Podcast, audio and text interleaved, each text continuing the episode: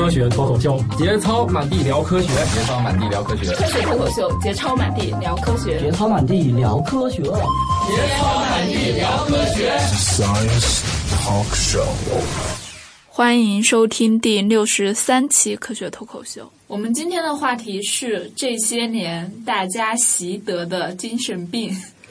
嗯，我是有密孔的佳佳，来自 TFM。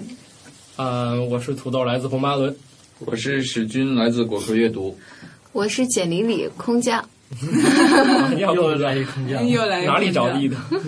脸着地？没有没有没有，这绝对不是啊！这绝对脸要着地着成这样，大家都想脸着地。我知道哪着地了，但是我不说。嗯，我是史蒂德，来自果壳。好吧。是要是着地能成这样，人人都想脸着地了。然后呢，我们今天想聊的就是跟心理方面有关的，因为简历里嘛是呃心理学方面长得最漂亮的嘛。好开心，这不是真的。然后真会说话，然后长得漂亮的里面呢是心理学最牛逼的，是吧？行。所以呢，今天我们肯定是要讲一下心理方面。然后呢，这些年我们突然学会得了好多病。对，就比如说我刚才说那个密密集恐惧症。对，常见就是我密恐了，我抑郁了，还有什么我强迫了之类的。嗯。比如谁？哎呀，我有强迫症最近。对。比如我们可以先先聊聊这些，你看它到底是你你先聊聊你的密孔吧。你就每天吃白米饭的时候有特别可怕？不是，没有这个东西是看过一种叫做是什么莲蓬乳之类的。哎呀，两个觉得两个觉得好，这个全都不行了。学生物的还好吧？见过恶心的比这还多吧？嗯。啊，这也算你们也算顶级了，这也是是有点冲击吧 啊！这在学生物当中不是它跟人，它因为它不是一个正常的那种现象。如果说你说一个正常的，比如说鱼卵什么之类的，嗯，虽然虫卵虽然它也很密集，我们经常会碰这种东西，但是你跟这个完全是不一样的。你知道它是一个正常存在的，对这样东西，那个完全是。已经超出你的认知范围了。不是说有些也就是 PS 出来的吗？那本来就是 PS，本来就是 PS。你以为真有啊？但是但是前段时间那个发那个图片叫它叫嘉宝果，是一个一种淘金娘科的植物，它有点像那个什么呢？有点像是一种什么什么科的植物的时候，我们都很多个问号。呃，有点像朝天看，对 对对，有点像那个什么，有点像李子。啊，就是那小果子都像像一个一个李子，但是它是那个树干上长满的。嗯，但是这个时候呢，树干李子，一个树干长满了，就是你就想我们那个大树树干被那个李子包裹满了那种感觉，就是同样同样我学植物的我也觉得有点呃那种感觉，对，因为它已经超过 我的超过我的认知范围了，关键是，好，那是真实存在的这个东西，是吧？嗯，好吧。好吧，那就 啊，还好还好，比起那个来说还还好。但但比如密密集恐惧症，就是好像好多人都会说嘛，嗯，然后就其实我自己看见也会特别特别难受，我觉得我自己看见很多东西都很难受。然后，但但它实际上并就跟拖延症一样，就是它哦对对对对，现在大家也喜欢说自己有拖延症，但实际上，比如密集恐惧症啊、拖延症啊，它都。没有，至少现在还没有被归为，呃，就是诊断障诊诊断标准中，就诊断标准里面是没有的。但比如抑郁症、强迫症，就比如这种焦虑障碍啊，就是心境障碍，这些是存在的。但是，比如拖延症、密集恐惧症，这都是，更像是就跟那个词“屌丝”出现一样，就是大家喜欢。屌丝不是一个病吧？不是，就说这个词。对对，这这更多是大家在形容自己的状况出来的一个词。嗯。但比如说密集恐惧，绝大部分人都看起来不舒服。嗯。它不是一个，就是如果你是这样的话，并不意味着你有病，或者是你不正常。不用得治。对对对，包括拖延，拖延就是我们都说有拖延症，但实际上它。嗯，属更科学一点讲的话，科学脱口秀嘛，更 更更科学一点讲的话，它不是个，它不不是不是个病症，它跟抑郁症啊、强迫症啊，就我们说的这种心灵障碍来讲，它它没有就是没有这种国际标准说，哎，你你是得了。拖延症。就说不定可能过多少年以后，会有人想起来说，要不然我们也给他弄一标准。就就倒倒是我觉得是有可能的，但是但是比如说我们话说拖延症，拖延症实际上，嗯，就好多好多人都抱怨说，哎，我有拖延症，然后拖延症发作了，然后我特别拖延。但是让你你跟大部分人聊，我觉得这是人本性的一部分，人就是人本性就是会拖延的。然后但拖延的一个很重要的因素就是你特别不喜欢、不想干这种事。对，比如说不是你喜欢，不一定，不一定，不一定啊，不一定。就是你你不觉得所有的作者都有这个，都有这个多多少少有这个毛病？但是你不能说他并不喜欢，对他非常想写那个稿子，但是我就今天我就不想写，今天就不想写，明天还不想写，就是 但是他，但是我并不意味着我就想把它放弃了，而且就是什么时候最生气呢？你就是那个编辑等了好长时间，终于有一天忍不住了，说。要不然你放弃吧！我靠，这个时候作者就爆发了。我明明要写的嘛，你为什么让我放弃呢？我靠，这个这种事情经常会发生这种事情。所以他给你爆发了一通之后，又过俩月还是说？对，爆发完之后还有可能不写，这是很正常的。对对。但但人人好像都有，但是比如说有特别有意思现象，比如说你要赶火车或赶飞机，你就很少迟到。对。比如今天你要是上班。如果迟到，你会被罚一千块钱，你可能就不会迟到了。但如果我上班迟到罚十块钱，你就很有可能会去迟到。哎，这里面我想分分叉出来一个问题：我以前认为火车、飞机是永远都能赶得上的，直到有一次真的某种原因火车没赶上，我就看着它关上门，揉走了。以后 我又一次遇到火车没赶上的时候，我心里特别坦然，我就很正常的去补了个票。然后后来我再对这种火车赶不上这种事儿呢，我就没有那么恐怕恐惧了。然后我就想。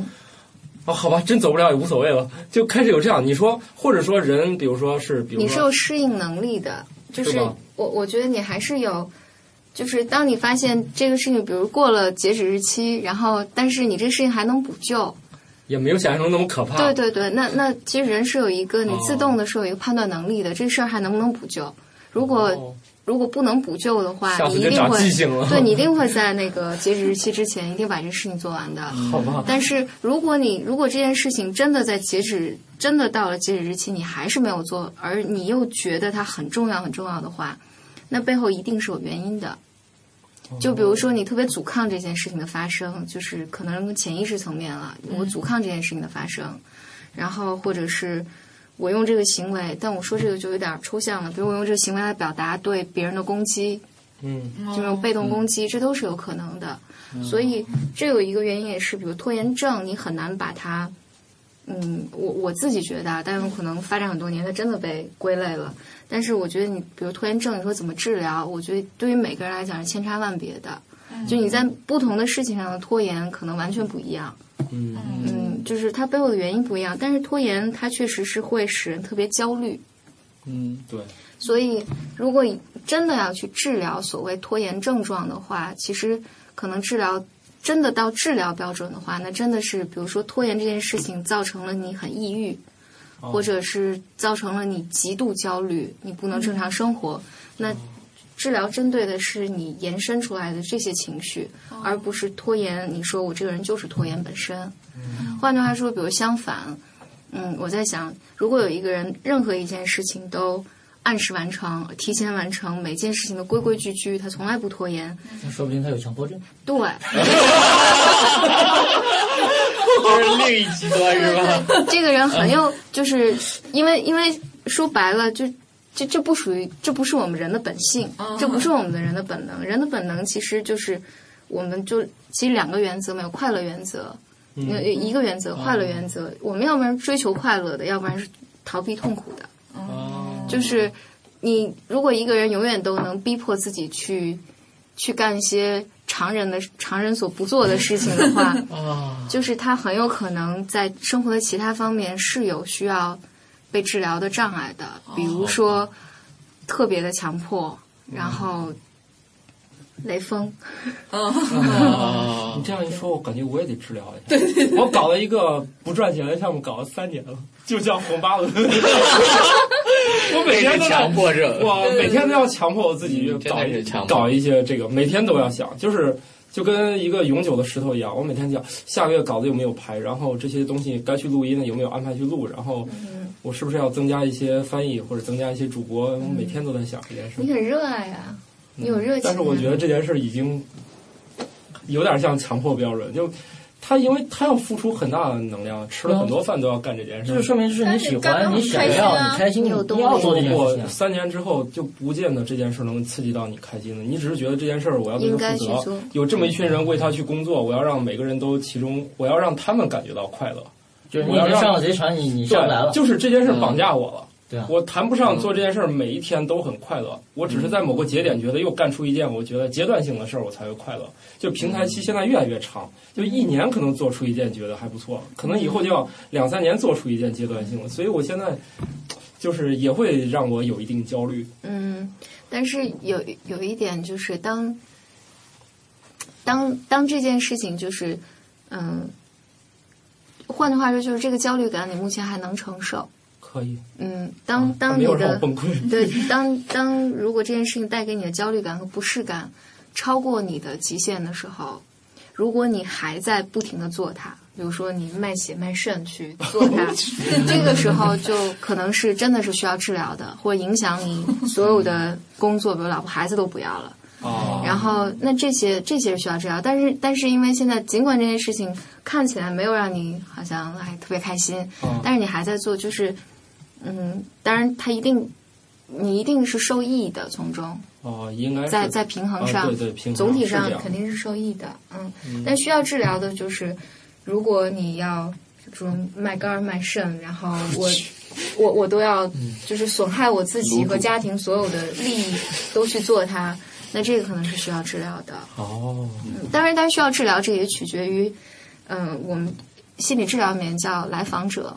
就取取决于他的意愿。如果他觉得，如果心理医生长特别漂亮，我可以愿意去治疗。你是已经有老婆的人。我就是媳妇儿很漂亮的。对对对，实际媳妇儿有点好看的。我在想，如果心理咨询师很帅的话，我也愿意去治疗。所以这就成消费层面的问题了，消费心理学。那如果反过来呢？就是说。呃，好多是拖延是吧？嗯，别人都特着急了，你怎么还不做？你说，但是这个人本身他就无所谓啊，有什么事情啊？如果他什么事情都觉得无所谓啊，有什么事？这种人不会感觉到自己有拖延症。那那这种人是有病的。那就他什么事情都觉得还行啊。这种人是世界观有问题，价值观、人生观的问题，三观就特别没有强迫在说他自己吗？就什么事情你这样也行，那样也行。不过我看你就有这种方面，哎，这啊无所谓，那样无所谓。好，我觉得那就可以分析一下。可以，我觉得他有这种心态，对，是吗？就是只要不触及他某些特别重要的事儿，好像都会显示出一种对对对，是的，就是这样的。可是这样也挺好啊。对啊，就不是病是吗？当然不是，就是因因为哎，好可惜不能去你那里看。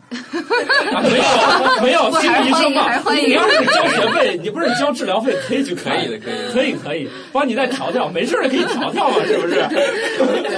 预防嘛，预防。但就是就是，如果这个人他觉得自己其实是很很舒服的，嗯，然后他又没有危及到其他人的。就是生命、生命财产安全，比如真的精神分裂发作，完全丧失自制力了，这个时候他是需要治疗的。突然听，但是特别严重。不不不不，但但是如果这个人他就是，比如不慌不忙，别人都特急，但他就是不急，那其实也挺好的，他很舒服嘛，他可以去找适合他的他的工作去做。对，那其他如果这个情况下是其他人很着急的话。那其实需要治疗的是其他人，对，把 领导逼疯了，所以中层领导是最崩溃的嘛，员工也可以给他起手，老板也可以给他起手，这是最崩溃的，要不就当老大。思问网，珍惜你的每一个为什么。比如有人就是他那个怎么说呢？他有洁癖，或者说他。就特别喜欢摆放东西有一个固定的标准什么的，那种他就会觉得说自己是不是有强迫症啊什么的。对，那我们先先说强迫，强迫其实就是最早在那个哪儿，在果壳，当时就是万有青年会上讲，对，讲的就是强迫。强迫是这样，就是，呃，它是强，我们先说强迫症，强迫症是归属到焦虑障碍下面的。就是什么叫焦虑障碍呢？就是你无法合理的处理你的焦虑感了。嗯，然后，呃，然后强迫症是有他自己的诊断标准的。嗯，然后呢，诊断标准我稍微有点忘了。没关系，没关系，没关系。然后诊断标准大概就是，嗯，你你每天会重复大量的无意义的行为，嗯，然后每天要花花费在这个行为上至少两个小时，然后持续才够啊！持续刷微博，要要持续两个呃两个星期以上。就是浏览器那好多刷微博的两个都有窗口，都有一个是 Gmail，一个是 QQ 邮箱，每天必须打开。不，每天都花八个小时以你这上是。有意义的，你这因为是工作需要，你就是有对会不停的有是有意义的，比。如说什么，比如说什么比较特别典型的强迫症，比如说他呃心里面会有一组数字，比如我们说锁门嘛，就常见的，就是比如说我我们身边朋友都会这样，就是我我觉得我特别强迫，比如说我走了还想啊没有没有锁，再上楼一趟锁一下，这个其实这个行为是有意义的。因为你要回去检查，你不确定你的锁有没有锁上，我但是认识一个出纳，他就这样。他说我每天下班一路上想的就是今天我有没有把门关上。嗯他每天都这样嗯，但是偶尔会翻回去拉一下门。嗯，但是但是，呃，所谓真的能被归为强迫症的，就是这个人他，比如比如举个例子啊，他可能脑袋里有，比如说一组数字是三五七九，他就跟那儿。呃，比如三五七九这组数字，他要做七遍。嗯，他锁门是再数一二三，一二三四五，一二三四五六七，一二三五六七八九。这不是仙儿的吗？一学长没有，学长只敲三。敲门嘛，对他只有就是，而且一般那个强迫症的患者是很难受、很难受的。他特别清楚这个这个动作是毫无意义的，嗯但是他走不了。你就可以想象是有有一个大手在操控他，就把它放在那儿，他必须这样。对，实际上如果他觉得这个事情挺舒服啊，我就做那么多遍，对很很，也没事。比如说，比如说有人跑步是吧？有人认有人认为，比如说我锁三下会有好运，这个不会给他带来困扰，就一二三哦我就走了。哦但是呢，一般强迫症都是我很难受很难受，我特别想走，但走不掉了。所以每一个真的患上强迫症的人是非常非常痛苦的，就是他会痛苦到，而且这个东西，比如他可能会泛化，泛化到，呃，有的人会不止锁门，就比如说哦我锁车也要。比如说一二三一二三一二三一二三扩散了一二三一二三四五，就这样走好多遍。就是哪怕是我今天我去上班迟到会被罚一千块钱，就我也走不掉。他们是这样的痛苦。当然还有叫强迫思维，就是他没有办法停下来去，比如说我听到，呃，比如说这种思维模式，比如说我听到这人说话，然后我我在脑袋里不停的要把这这句话重复三遍，所以这个是非常影响他的正常生活的，这个是强迫症，这是需要治疗的。我去，嗯，然后浪费自己生命。对，就就往往我我每次遇见强迫症的来访者，都会说，就是我的生活失控了，我不知道我怎么了，特别特别难受。我记得以前我有一个朋友跟我讲说，他强迫症发作最严重的时候，要进一个门儿都要进两个小时，哦所以那他早上起床出门俩小时，就是要要出门这件事情要出门化妆要化够俩小时，然后进公司门也得俩小时。对，就就是很难受，很难受。但是但是强迫症是能够治疗的，它特别、特别好的一个一个东西是可以通过行为治疗，有有的时候必要的时候辅助药物是能够治疗的。然后就是，对，这这这是非常其实是非常积极的一个一个方面。所以强迫症实际上就是，嗯，呃，它英文叫 OCD，叫 Obsessive Compulsive。呃，disorder 嘛，嗯，其实意思 obsessive 就是大量重复沉溺性的，就是你现在有一个这个想法，比如这个想法是我，呃，我如果进门儿不走中线中间那个点，不走这三五七九七乘七次的话，我就会有特别糟糕的厄运，或者是我就特别难受。发现在有特别焦虑的想法，才产生出那个强迫的行为，就表现出来的。比如要不停的走，或者锁门锁多少下，或者是有人因有有很多人会因为这个睡不成觉，就是比如说宿舍里面所有人都睡了，他睡不了觉，他要不停的起来把他所有东西，比如说点一遍，然后或者点很多很多遍，就是特别特别痛苦。塞，摸那个头，可以干出纳，摸那个头，摸一遍，摸当然是，然后一会儿下去又摸一遍，我去，那这都要调宿舍了。对，所以每个人的强迫行为是，就是强迫症发作，就是，但但是有趣的是，当当他特别焦虑的时候，就有这个想法，让他特别焦虑，特别焦虑，他就会有这种症状。所以我们看到的强迫性洗手啊，嗯，踩格子线啊这种，有这种行为出现，这个行为就像吸毒那个毒品一样，能够快速解决他的焦虑，然后他就好了。然后，但是这个症状会不断的反复，就会，所以那个强迫症的那个定义里面是每天浪费在这时上面的时间要超过两个小时，人就特别痛苦，嗯。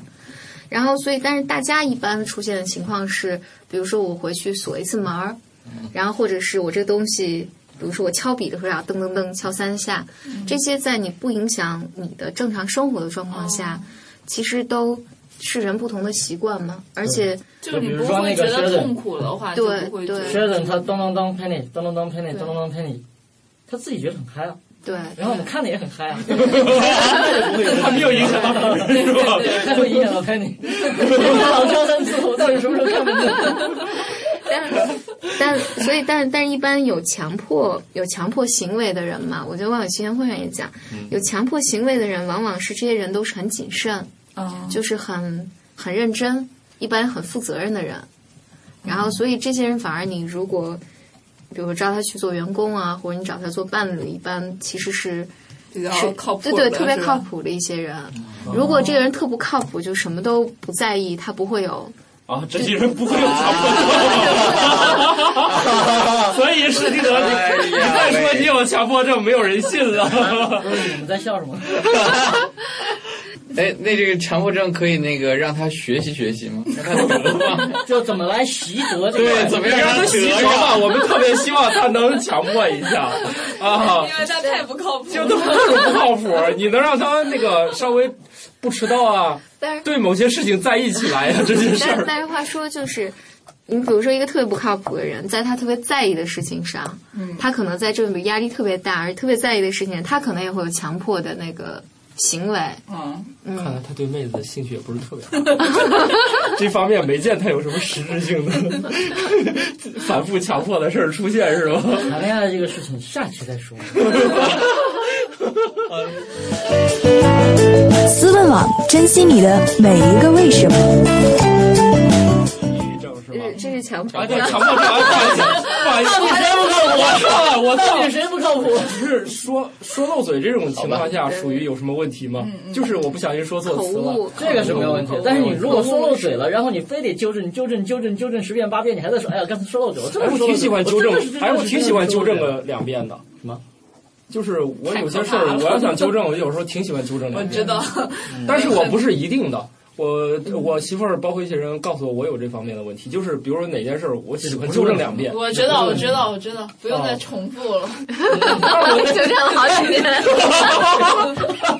但我自己不查啊，我自己不查已。经发现了，对对对对，我已经发现我经常说话说到一半我就不想听了。我不查的啊，心里没这个数。但是你刚才说到口误，口误也是特别有趣的一个东西，就是，嗯，就是精神分析里面，精神精神分析是那个呃心理治疗的一个流派吧，然后他们会讲，就是口误啊、笔误都是有原因的，就是呃是你潜潜意识的一个浮现，嗯，所以一般呃所以你还更关注抑郁症一点，对对吧？当然有可能了，不知道了。但但人一般有口误、有笔误，都是，呃，就是我们一般说支配人的行为的，并不是我们的意识层面在支配。比如说，我想干嘛，我希望这么做，就包括我们刚才说拖延，有的时候。有的时候你会说，哎，我这件事真的很想做，但是我就是没有做，就是拖过了时间。但实际上，真正支配人的行为的是你的潜意识。就是你的潜意识，有开玩笑我说你的潜意识会绕过你的意识跑出来支配你，所以比如说你真的这件事情拖延的话，嗯，而且你认为这件事非常非常重要，但是你把它拖延过去了，有可能是你你真的你不想你做。你一定是有你的原因的。对，比如说，就刚才举例，比如说你被动攻击，就是老板，我我对我老板特别愤恨，然后但是我不能表现出来，然后我理智上也认为我很想迎迎合他，但是你你自己的你自己本身是用这种方式来表达我对这个工作或者对老板或者对同事就是不知道什么了，表达这个攻击，你可能会把它拖延过去，所以嗯，有有一个特别有趣的那个比喻，就是说。意识和潜意识的关系啊，就就像一个人骑在一个大象上，嗯，就是你上面骑的那个人是你的意识，嗯，然后那个大象是那个潜意识，所以你其实你根本无法操纵，你根本无法控制你们要往哪儿走，哦，嗯，然后所以这是特别有趣的一个东西，所以土豆潜意识里不想写稿子。虽然他天天嘴上号称自己要写稿子，这样的话，这样的话就会有一个很严重。因为我觉得了解我的人都知道，我我觉得我时间是真不够用了。对对，嗯，我我就是抉择一下，我到底这个就是意识在给自己的现实来找借口了。找借口。我觉得我已经不处在找借口了，每天我确实是干到夜里两点。是吗？现在好一些了。现在前段因为家里没网，我突然变成早睡了。否则我就是睁眼就是工作，闭眼前绝对是工作，我从来不休息。嗯啊，我持续两年了，我从不休息，不是包括周末是吗？对，我觉得我我这个是不是有问题了？因为这两年我觉得我干的事情实在是太多了，我从来没有时间休息，我就难得睡个懒觉。那就该休息休息了。人所以是需要被照顾的。所以比如说你嗯你在跟某个妹子在说话或者在干什么事情的时候，你突然叫错她的名字，这是一个很严重的事情，是吗？妹子不觉得是严重，可能就不严重。对啊，妹子觉得不严重就不严重。啊，那发生过。说法，哎，我跟你说我我跟说一个脱离心理层面的问题，就是妹子比较多，名字太多，记差了。你要是一个阶段就一个，很难是啊，也不一定，你真的有时候口误呢。但是口没有口误是口误是这样的，就是我觉得口误会是一个契机，就是让你就是窥见你自己内心可能真实的东西，但是没有人知道是什么啦，只有你知道。就所以比如说，所以比如说心理心理咨询，我就所谓心理治疗吧，我就有一个大忌。就关于学心理学，好多人说学心理学是干嘛？是我为了了解别人，但实际上不是。心理学，你学心理心理学或者做心理咨询、学心理治疗这些东西，它唯一的功能就是帮你了解你自己。然后一个大忌就是你去分析别人，所以原因你学了半天就觉得还是就分析自己就好了自己。比较好。嗯，因为那些给别人做咨询的人都犯大忌是吗？不不不，就比如说做咨询，呃，咨询本身是我帮助来访者去了解他自己，但是绝不是，嗯、我去分析他，因为我的分析可能百分之九十都是不对的。嗯，然后而且而且就是最可怕的就是有一些，嗯，江湖江江湖上的那个，呃，那个啊啊，术士对，术士他会说：“哎，你是怎样怎样怎样的，因为你做了这个。”包括好久以前我看还特别大一个电视台上面做那个，呃，反正还是挺挺挺有权威的一个节目。当时做就是来访者拿了几个颜色出来，嗯，然后那个咨询师就说：“但这这他的 title 真的是咨询师，咨询师就说啊，你选这个颜色是因为你内心怎样，你选这个颜色是因为内心怎样。”哎，这不就是这不是网络测试题吗？对，好多好多对，种这这个就是这个就是完全胡说八道的。就是嘛因为原因是，比如说每个人对于比如红色的概念是不一样的。嗯，比如说我可能觉得红色是对于我来讲是特别焦虑的一个颜色，所以我我选红色的出来是我想表达我的焦虑，但有人就会认为，哎，红色是一个特别平静的一个颜色，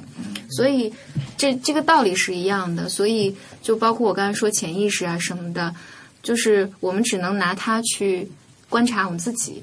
嗯，但是一个大忌就是你去拿这个去分析别人，就是我说哦他是怎样怎样一个人，然后他他肯定是因为这个，肯定是因为那个。其实我们说出来都是我们自己。是假假如说我说这人选红色是因为他觉得内心热情，一般是说这句话人是因为我认为，我认为红色是内哦是热情的，我才会这么说别人。对，所以说不定另外一个人喜欢红色，只不过是因为他喜欢吃辣椒。哎，对对对觉得对对这色儿喜庆。对对对，所以所以就是推人是不对的。对，所以所以就是包括就这几年心理学界也，就大家也很郁闷嘛，就是心理学也很郁闷了。对，大家大家很郁闷，用 个专业词就是抑郁了，是吧？对大家大家都很郁闷，就是因为嗯，我记得果壳还出过一个，就是大家那个心理心理系的学生最怕被问到的几个问题，然后其中就是你你觉得我在想什么？你看我是个什么样的人？就是因为因为其实我们是没有这个能力的，但是心理咨询有一个有一个能力是，当你越来越了解自己的时候，这个是赋予你一个能力，能够去帮助你帮助别人了解他自己的。嗯，就这是个特别绕的东西，但是但是没有人可可以，我连自己都不了解，但但是我我可以了解，对我可以了解别人，这这是这是逻辑上都想不通的。知道你不知道我在想什么。又是你的，我可以不说了。然后说明念错。对，好，继续。这种说明肯定不可能对了。大概就这样吧。所以就是我我其实说这个也是想想让大家知道，就是嗯，一个是你不要。就是我们不不去迷信别人可能更了解我们自己，没有人能比你更了解你自己。对，然后你自己跟自己生活了很多年嘛，没有人能比你了解更你自己。但比如说潜意识啊这些东西，就是你你日常生活里很多很多东西都是能帮你去觉察你自己的。然后呢，就是你如果学了心理学或者学这些东西，不要拿它去分析别人。嗯我就想起了之前很那个很火的一本书，叫什么 FBI 识人术什么那种。嗯，之前不是还有一堆什么很奇葩的脑筋急转弯，说你如果做出来那么多题，你就是什么连续变连连续 变态变态杀人狂是吧？这完全是段子是吧？对，我觉得大家可以做着玩儿，就是对，就各种当做一种娱乐各种各样，我觉得是这样，就是各种各样的测试，心理测试，就不管是正规的，所谓有有那个那个什么信效度的测试也好，没有信效度的测试也好，嗯，就是嗯、大家拿它去觉察自己。就比如说，我真的做出这个答案，就是你不要迷信它，不要相信哦，这就是我，对，就是你可以看看，哎，这个跟我像不像？哎，我觉得我可能是这样的，有可能是那样的，有可能跟这个完全不一样。就是，嗯，就是你多一只眼睛吧，你可以，你可以用它去了解你自己，就是作为一个参考了解你自己，但不要迷信它。思问网，珍惜你的每一个为什么。就该抑郁症了。你终于还是有他还是他还是有点抑郁，所以所以你最近为什么真的抑郁了吗？你感觉自己抑郁了吗？我要是说这个，就跟我说我喝醉了，那应该就是没醉一样。不不不不，你抑郁的人他首有的时候先得自己很抑郁，他他你这这知道自己对对对，我就是喝醉这件事情，我觉得我我喝醉的时候，我肯定知道我已经喝醉了。对啊，已经真的是很清醒，就是你意识很清醒，但是你已经无法掌控你的那个身体了，就是那种状态。我嗯，就是觉得我现在太忙了，嗯，都快忙晕了，团团转，我都没空想要不要这事儿拖延一下。嗯，当然了，也拖延了很多事儿啊。嗯，拖延的没事都是儿。书 的事儿嘛。旁，边有个受害者，有个受害者。旁。边有个债主，压力好大。嗯，抑郁，抑郁是这样的，就是。嗯，每个人都会抑郁，就是所谓其实抑郁就是心情不好嘛，就是每个人都会心情不好。就比如说，我今天回家路上踩了一脚狗屎，我也不高兴啊。但是这要高兴起来就有问题。你看我踩了狗屎了呀！哇，狗屎运有没有？但是呢，就是，呃，抑郁症它是有自己的诊断标准的。嗯，然后，那那个也是需要你一天有两个小时在很抑郁吗？呃，我想想，它有一系列的诊断标准。然后呢，其中最重要的一个是你对所有的事事物的失去兴趣了。就比如说，呃他没有，Steve 觉得他没 Steve 有有一天对妹子也失去兴趣了，这可能哇，不可能没有，他对这这就关心都失去兴趣了。啊！对对对心情对，所以，所以，哎他呃这个要失去兴趣这个回头再说哈。如果一个人你真的特别特别，你都觉得你自己特别抑郁的时候，你有一个办法，你就你就找一件你想做的事情，你就投进去做就完。然后一拖延就过去了。嗯，但我其他事情你可以不用管哎哎，但但我觉得澄清一点，这个就是抑郁症发作的时候，你是对所有事物失去兴趣的，就是你喜欢的事物，你是没有办法对它再有兴趣感的。哦，所以我在对妹子还有兴趣的时候就没有得抑郁症。啊，你你嗯对关心还有兴趣，就证明都没事儿。妹子那个事儿，这个不是是假的，是不是你的潜意识？那那都不好说关心才是真爱。对，关心那个要是要是装出来的那个代价有点大。妹子嘛，不就吃个饭吗？最多睡个觉吗？也很代价。那就睡个觉啊，能比起你就吃个饭看个电影，跑个全世界弄一弄整个镜头啥，这事儿，哎呀，这妹子那个都花不了多少钱了。对它，然后呢，另外一个一个就是你会持续的情绪低落，但是这个低落可能不只是我真的情情绪不好，有一些人会说是我每天都很难过，有一些人会说我每天都觉得没什么感觉。就是无感我，我觉得我觉得没什么情绪。你问他，就我没什么情绪。然后呢，他又对所有的事物都失去兴趣。就是他以前，比如特别喜欢，假如说看星星嘛，然后我喜不要老拿我来举例，我觉得我很难，在一个兴趣没放下之前，对，然后然后如果如如果就是这两个症状其中一个，然后你你会持续两周以上哦，的话，你就就存在一个你得了抑郁症的风险，就建议你去一定去医院做一个诊断。然后抑郁症呢，抑郁症本身它是个特别常见的疾病，就是以前有一个调查说，大概百分之七十的人在人的一生里面都会经历过特别抑郁的一个阶段。嗯，读过博士的人都知道。读过博士还没毕业的人，更知道。还有两个层级，第一个很抑郁，第二个层级特别抑郁。特别是强调一点，特别是读过中科院博士的人，你还好，你还好，你读的不是。哎，不过现在看史俊也属于茁壮成长型了，你都过来了呀。过了呀，过了？过了那个时期了，对，一结婚就都好了。嗯，不一定啊。有人结婚是有有段时间真的结婚是，有段时间就是在我想想，大概是在研四的时候，就是就就是因为我们是五年嘛，五年，所以就是在第四年的时候，哇，有一段时间就是那种。你就根本就无法控制自己的感情了，就是那种感觉。你你感觉你成成天你你不知道你在做些什么事情，你做这些事情到底是有用的还是没用的？反正我那个时候就，哎，就想就想干什么事儿哈，我我就那个时候就那时候，实际上你还有有就像想干是吗？就没有什么事情想干。我见你见我老婆你老婆吗？会啊，但是我那种什么感觉呢？啥事儿不想干？就是那个时候，我想干件什么事情呢？我我只有一件事情想干啊，我就想抱着他大哭一场。我那时候只有这种感觉。然后，但是我不能这样做，我知道我不能这样做，但是我特别想干的事情是这个，哦，还而且我还得装出来，我说没事儿没事儿，这个事情肯定会解决的。就是所以那段时间是肯定毕非常难，肯定非常难毕业，大不了后年哎，大不了再我在特别。忙的时候，有时候会有这种感觉。那特别事情真的是做不完，而哪件事儿我都觉得特特别重要。而且他不是做不完的问题，是你当时就感觉什么事情都毫无希望了，嗯不知道你在这儿干什么。所以他那时候你看来你都没有经历过这个事没有情。经历过，每件事做的觉得还蛮有所以，所以我现在我我感觉是什么啊？就是那段时间，我时常跟别人也提起，我就是我就觉得我就是从研就回研三，大概是研三研四到就是毕业之前这段时间我，我感觉我这段时间的记忆是空缺的，我不知道我那段时间干什么。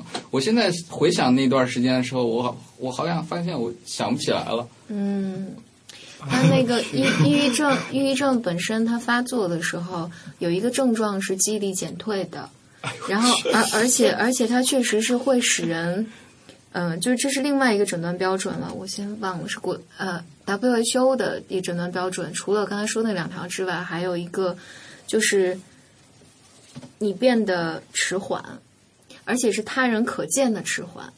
就就就发现你傻了。对，是你比如说，这人突然说话会特别慢，就是像我这样。是不说话特别慢，后遗症吗？不是，你知道，博士 PhD 另外一种说法就是 permanent head damage。对，完了，完了，这个就是这个就是后遗症，怪不得这个别人不不不，如如如果如果这人一直说话都慢，就跟我一样，可能也不是问题。但是这个人，这个人会，嗯，就是他人可见的，比如他以前特别就是特特别正常，突然这段时间迟行动迟缓，然后坐那儿老老眼神呆滞，什么也不做，这这这个，所以这个就是。所以一直说，就是大家对抑郁症是一直有误会，就认为他是个心情，就是这人就是心情不好，但实际上不是的，他是一个身体疾病。嗯，他就是生理上是这样，当然很多研究了，就是抑郁症的抑郁症的患者，他脑袋里的那个神经递质是缺失的，就血清血清素浓度是降低的，就低于常人。然后当然就是还现在有就近几年有更多的研究说，比如说是。嗯，就是有有一个，我现在具体我忘了，就有一个神经细胞的增长速度变慢，嗯，然后这些都是都是在在你就身体机能里面可见的变化，嗯，这也是为什么，比如说抑郁症，我们会建议一定去医院要服药，是因为药物是能够调节你身体的激素的，是这些药物让人变得你对一切事物失去兴趣，这不是你主观可以控制的了，就是所以。而且刚才史军说那个特别特别，我我觉得特别特别好，就其实特别典型的那个，一般抑郁症的人都特别聪明，而且他们特别善于假装自己很好。嗯，但是这个不会就让情况更更对，等到他连装都装不下去的时候，那不是就更严重？对对，但是所所以就是就是我们看到很多，就是包括我我接待抑郁症来访者，就是好多他在。社会中，比如说在职场上或者在学校里面，都是特别顶尖的那那一批人。所以身边人就是当他真的有一天崩溃的时候，大家会特别特别奇怪，说他怎么会，他怎么会这样呢？所以，所以其实特别糟糕的状况就是，我们作为朋友嘛，我们经常说，比如这人稍微露出来有点抑郁，就是不不太高兴啊，什么挺最近挺挺绝望的或者什么，大家都会说。哇，你没关系，你一定可以的，你你要加油。然后房价绝望了，房价绝望，这事怎么办？也 要加油了。没有对所有事情都绝望。对呀，然后大家会说房价绝望，对吃饭吃饱还是有。对呀，但是大家大家还会经常说，哎，你看你那么好，你你有这个有那个，你工作做那么好，对，这样这个人实际上他他为了。满足大家对他的那个期望，只好表现的，对他只好他没有办法真的把自己痛苦的感受表达出来了。所以，其实对于抑郁症的患者来讲，就是你如果跟他说你要加油，你要坚强，你其实还不错。你看你什么都有，这这对于他来讲，其实又捅了一刀。哦，对，对于抑郁症来讲，就是当当他这么说的时候，其实其实更好的方式是你鼓励他把他的难过说出来。嗯，而且鼓励他去体会和感受这个难过。对，因为最糟糕的事情就是我们假装看不见，就是你没事儿了，你你绝对没问题，你坚强坚强咬咬咬牙就过了。这对抑郁症患者是特别糟糕的一件事儿。嗯，然后换句话说，很多人在得了抑郁症的状况下，而且往往抑郁症的人是对自己要求特别高的。就是我们换句话说，就是抑郁症抑郁症的人，就得了抑郁症的人。他还有一个症状是自我评价会特别低，嗯，就是会完全低于客观水平。这就换句话说，你就想象他的他他如果每个人手里都有一把刀的话，有的人的刀是朝外的，就是他伤别人的。那抑郁症的人都是伤自己的，所以抑郁症发作的时候，就人死亡的念头会特别强烈，就会自杀。对对，抑郁症最极端的最极端的方式就是。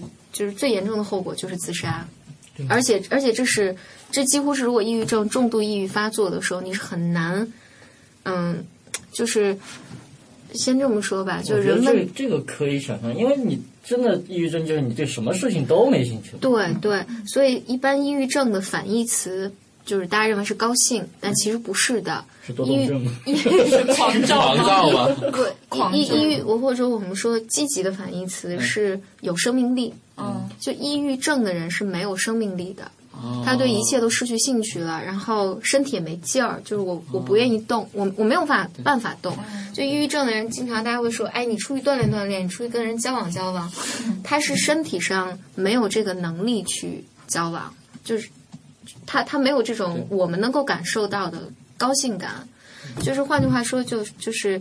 我们说生理层面上，抑郁症人大脑不是那个神经递质会降低吗？嗯嗯，我们特别，就我老我每次都这么说，就特别粗鲁的说，就我们我们大脑里会产生很多化学物质，比如多巴胺这些东西，是让你感受到快乐的。你做高兴的事儿，我能大脑里会产生多巴多巴胺，而且我能在脑袋中维持下去。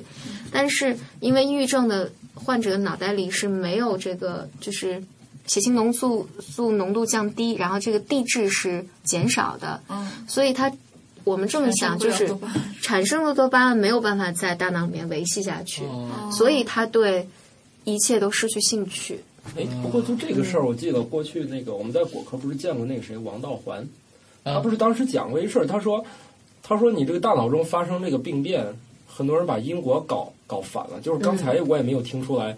到底是先发生了气质性的问题，还是先先有精神，然后把大脑搞残了？这个，这个我的理解是研究没有搞清楚，是吧？嗯，这是个鸡生蛋，蛋生鸡的问题。嗯，就是你不知道是先是因为心理上对心理问题导致了生理上的变化呢，还是生理上的变化导致你的精神问题？但这两个是相关的，这两个是正相关的。哦，嗯。但是有一些外部的手段是可以去，他搞不了你心理，但是他可以把你的生理先对变，化。所以生理所以对，比如抑郁症，我我最早在安定医院实习，就北京一家精神病院实习的时候，很出名。知名，我我最早刚去实习，第一个去的就抑郁症病房，嗯，在那待一个星期，然后他，你比如说，嗯，你就是我印象特别深，他那个。安定医院的那个抑郁症的病房是，越住在里面的病房是抑郁症越重的病人。然后，比如最重会达到木僵的状态，就是这些人没有自杀，就是他是住在那个重症病房里面，就是我们叫木僵，就是这个人我不知道大家听说过没有，就是你看到他就像死人一样，但是如果你把他脑袋抬起来，他就能抬，比如说叫空气枕。他能抬好几个小时不落下去，眼睛也可以可以不那个什么，但浑身是没有任何力气的。然后跟那个宜家的那个木头人一样嘛，把它调成一个角度，对对。是在说宜家是吗？然后但不懂。所以所以抑郁症，比如它的治疗有一点就是，很多有抑郁症特别重的人，他之所以没有自杀，是因为他身体没有力量。就他连自杀的自杀的失去了，对力力量都失去了。所以这个是一种保护机制嘛。然后，所以，所以就是那些有力气喊出“我死”的心都有了，这种就没事儿。不一定，也也不一定，不一定。但是他们应该没有抑郁症。对。那也也不一定，也不一定。但 这是这是另外一个，这是另外一个话题了。思问网，珍惜你的每一个为什么。你比如抑郁症的治疗上面，比如药物药物的服用，嗯，服服呃服药的时候，有一段时期是特别危险的，就是抑郁症的药物是一般要一个月才能起效，嗯，就是你要坚持服用一个月，所以很多人都会说我去吃了药吃两星期没什么效果就停了，嗯，但是抑郁症的药物是一一个星一呃差不多三到四周，你的那个你的大脑才能够自己产生那个神经递质，就不被抑制的那个。然后，所以，但是，所以这段时间内，你的心情是不会变化的。这一个月内，但是呢，你的身身体是有有力气了的。哦，这个是最危险的时候。所以，很多重度抑郁症的患者会要求必须住院。有点像那个化疗那个。这样明白了，明白了。怪不得我我以前我同学有有家长是这样的，他就说那个药上写的会引起自杀。对对对，那那所以，我当时我就很迷茫，我就说，既然是治这个的，为什么会引起自杀？哦，我今天终于解开这个 多年已久的谜团。五年，哎呦，五年这个谜团，早该问我了。所以，所以这个这个阶段，一般医生都会建议说，你一定要住院，因为住院是有护工的，嗯，就是必须二十四小时看护。然后，但是他过了这一个月，如果这个药物是适合他的话，它就会起作用，就是你死亡的念头就会没有掉。哦，然后，嗯，这个太重要了，想很多年了这个事儿。你会不会因为想这事想不明白？没有 没有没有，没关系没关系。我就意识 没有没有，因为有那么多事情要做，这件事要去了。不是，因为有很多事情要做，我知不知道它对于我来说也不重要，所以就只解开了更好，解不开也真无所谓。然后，所以就是。嗯，但回到说抑郁症的治疗上，抑郁症的治疗就是一般我们会建议，呃，如果当你丧失了生理上的能力的时候，就各种状况都特别严重，一定要去服药。然后，但更好的作用是，如果单纯药物治疗复发率特别高，嗯，然后呢，所以就要配合心理治疗，因为人，嗯，你之所以有抑郁的。可能性，当然它有有一部分遗传或者生理上的原因，但是，嗯，就是它还是有心理因素的，所以一般我们会鼓励药物治疗加上心理治疗，这两个结合起来，对于你巩固疗效是最有帮助的。嗯，但是但我们每个人都会抑郁了，就是跟感冒一样。所以就跟那个，哎呀，今天我抑郁了。是也也有可能是吧？当然，他实际上他这么说的时候，可能就是说我今天不太开心，不太高兴，不太高兴。只是换了个抑郁这个词，这个抑郁这个词变得很时尚和流行了。对，他他让抑郁的时候，他就懒得理你，都不感兴趣了。对，真说抑郁，今天我就懒得跟你交流这个事儿了。对对对，就不会想。但但是也有一个，现在很多人宅人宅在家里啥都不干那种人，会不会有这种是在家上网上疯了？但但其实很多人是伴随抑郁症状的。嗯，是伴随很多人是伴伴随抑郁症状，但是自己不了解。另外一个就是，比如抑郁症的人，嗯，很很多人给我写信嘛，会说会跟我说这样那样，我我我这样我那样，但是我总是想，我我可能是不是我太矫情了，或者是不是我太那个，我忍一忍，我坚强一下就过去了。所以好多人就这么拖着不去接受治疗，或者拖着不去。那我的建议是这样，就是拖延症。对，当你特别特别难受的时候，就是它已经影响到你生活了。嗯，你就请你一定去寻求一下专业的帮助，就像你你去看个病一样。嗯，如果没有，当然更好。但是人们往往会觉得，我可能没那么严重，或者是是我太矫，而且抑郁症的人往往会这么觉得，是我自己不够好，所以我才会觉得。就是它本身就是刚才咱提到的对，其实还是别人这样对评价一下，他就更那个。对对对，所以好多我的来访者，就尤其是抑郁的来访者，会在会来咨询室的时候咨询，会跟我说说，好，就经常会发生，就是会说，我今天来的路上还还在想，是不是我自己太矫情了，是我自己太那个什么了。就是人们往往有这种自我怀疑，但我会建议，如果你特别难受，影响你生活了，就一定去寻求一下专业的诊断。嗯，就是这这个其实对于你来讲也没有也没有太大的损失。对，那就是说是像你刚才说的，就是比如说他。持续两个星期都是这么一个状态的话，那就可能需要去医院去确诊一下。对对对。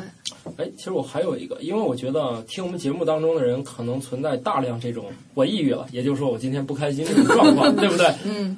其实，呃，会不会有简单的办法？比如说，因为就跟有时候我们在电影里看到俩人对着大山吼，觉得哎，我这发泄很爽。有没有这种可以发泄出来的一些办法？如果有这样的想法，想去发泄出来，然后跑到大山那边喊，那说明他还不够。他就可能不是抑郁，就是可能没到抑郁症的地步。我就是想区分这个概念，就是那你怎么去看待发泄这件事儿？他是。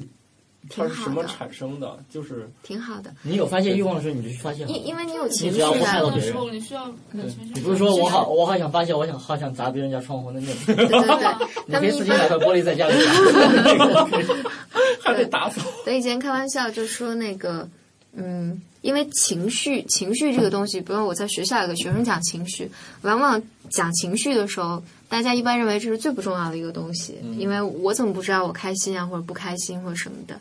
但实际上，就是我整个人的生活，包括我们做心理咨询嘛，做治疗，都是跟情绪在工作，绝大部分时间是在跟情绪工作，因为情绪某种意义上来讲，它才是我们人真正生活，我们不是生活在。认知认知里的，我们不是真的生活在我们脑袋里面的意识层面，我们不是在这个意识层面上工作。如果我希望我自己开心，我觉得我今天应该开心，我就能开心；或者我觉得我应该做这个事情，我就去做了，那生活就容易多了。但是人们实际上是生活在情绪里的，然后但情绪这个东西并不是不可见的一个东西，它是一个能量。就是你比如说。就是咱们老说嘛，怒发上冲冠，对吧？嗯。然后你紧张的时候手会抖，然后你就特别生气的时候，你就一股劲儿冒出来。就情绪是抑郁的时候，你你没有任何力气。情绪是一种其实是可见的能量。对。它是当你有情绪的时候，是需要你出来的。你有一个你有一个表达的方式，比如说。当然每个人不一样了，就是也没有一个统一的标准。比如有人有人就是我要去砸墙，对吧？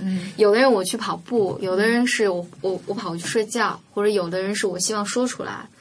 然后就是我觉得每个人要找到自己的那个宣泄的方式。但是呃，以前我有一个老师会说，你要遵循几个原则，就是不伤害别人，不破坏公共财物，不伤害自己。嗯，就是，就是在在在这个三条原则之外，你可以做任何你想做的事情，但是你的情绪一定要有一个出口，嗯，因为它是一个能量嘛，你不让它出来，你所谓压抑掉，就是总是还会生病的，也出点问题。哎呀，我去！今天这个我感觉收获很大啊，解决了我的一些问题。就刚才，其实其实我觉得这。肯定是大家这个一方面解除一些平常大家这个误解啊，我觉得一下我们一口气一个小时梳理了四个流行心理自称这个疾病，蜻蜓点水。哎，我觉得这特别好，但是我觉得解决了一些问题，至少有一些就不会乱想。我我我这样的我那样，然后也帮助一些人觉得什么时候该去医院一下。对对对。哎，其实我觉得这个效率好高啊！这一期知识知识密集型的这种。行，我觉得呃，这个简简历这个心理方面这个很给力，我们以后还会经常让他来做。哦耶！今天就先到这儿吧。好。如果你想联系我们的话，可以通过新浪微博搜索“科学脱口秀”，然后微信的话是“科学脱口秀”的全拼，然后也是可以搜索到我们。我们的邮箱地址是“科学脱口秀”的全拼 at gmail dot com。然后下面说一下收听方式：iOS 和 Mac 用户可以在电脑端下载一个 iTunes 软件。然后通过它可以下载和订阅我们的节目。然后手机端用户的话，可以下载 Podcast 这个 app 来订阅收听。安卓用户请去各大应用商店去搜索爱听 FM 这个客户端，然后也是可以订阅收听下载科学脱口秀。嗯。然后这个应用的话，其实也有 iPhone 版，所以说 iOS 用户其实也可以去搜索 iTFM 这个客户端。然后其他平台的用户呢，可以到科学脱口秀的官网三 w dot 科学脱口秀 dot com 去下载 mp 三然后也可以去 iTFM 的官网三 w dot itunes dot com 去搜索科学脱口秀。